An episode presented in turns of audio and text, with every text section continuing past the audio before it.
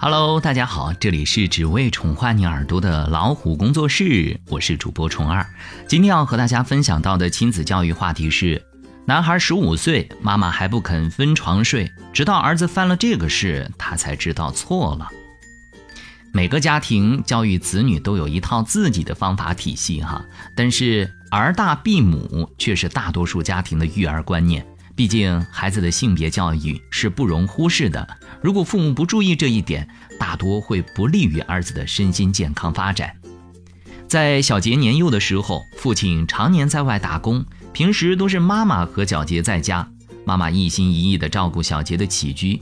因为只有这么一个儿子，所以妈妈也特别疼爱小杰。小杰五岁的时候已经是一个大男孩了。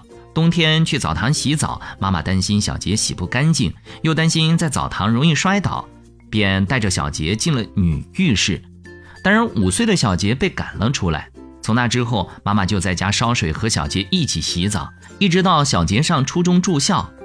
其他家的男孩在三四岁的时候就分床睡了，但小杰哪怕到了十五岁，还跟妈妈睡一张床。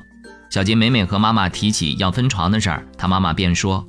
你最喜欢踢被子了，和妈妈分开睡，谁给你盖被子？冻着了可怎么办？后来小杰十六岁了，进入了高中生活，但是他却总有一些地方和同龄人不一样。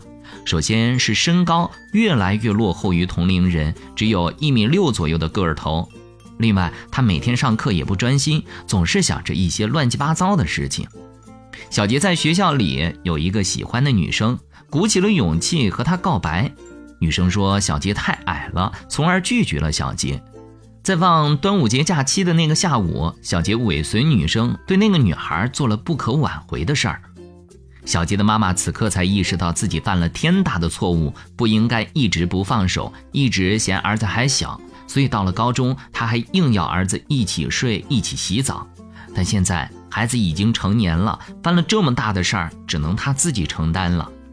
母不避儿，妈妈也许是出于好意，想多照顾孩子一点儿，但是殊不知这样做很可能会害了孩子一辈子。如果男孩到了十岁后，母亲还不避儿的话，危害真的很大。在儿大不避母这种环境下长大的男孩，大都会有恋母情节，还有的就是我们现在经常说的妈宝男。更严重的就是因为不避母导致性早熟造成的身高不如同龄人，甚至因为性冲动而误入歧途。那究竟应该在孩子多大的时候，母亲尽量回避呢？在孩子三岁的时候，孩子就会有朦胧的性意识了，这时候宝妈就要注意了。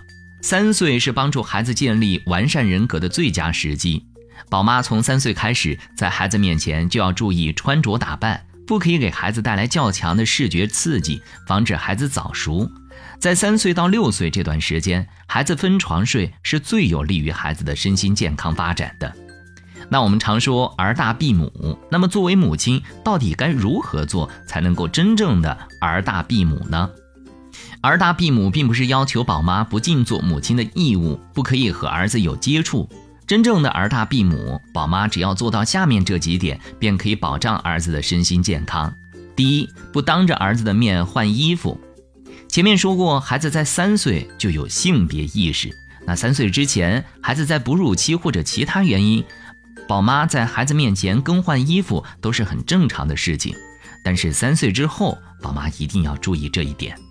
第二，不和儿子一起洗澡，不带儿子进女浴室。像小杰的妈妈就这样做，这样做可能会导致孩子性早熟。带孩子去女浴室和儿子一起洗澡，那么孩子受视觉刺激，难免不利于健康。第三，尽早和孩子分床睡。三岁以后，孩子已经可以自己完整的睡觉了，不需要宝妈操太多的心。那宝妈就要和孩子分床睡，也给孩子一定的空间。分床睡这件事，宜早不宜晚。第四。和老公亲热，尽量在自己房间内进行。夫妻两人在孩子面前关系良好，的确有利于提升孩子的安全感。但是，夫妻生活的一些亲密举动还是要避免孩子看到。过早让孩子不小心接触到这方面的事情，不利于孩子的身心发展。儿大避母对孩子是大有益处的，宝爸宝妈们也不要过于担心，只要注意上面这四点，就是做到了儿大避母。在其他方面，父母还是要一同关爱孩子，这样孩子才会健康快乐的成长。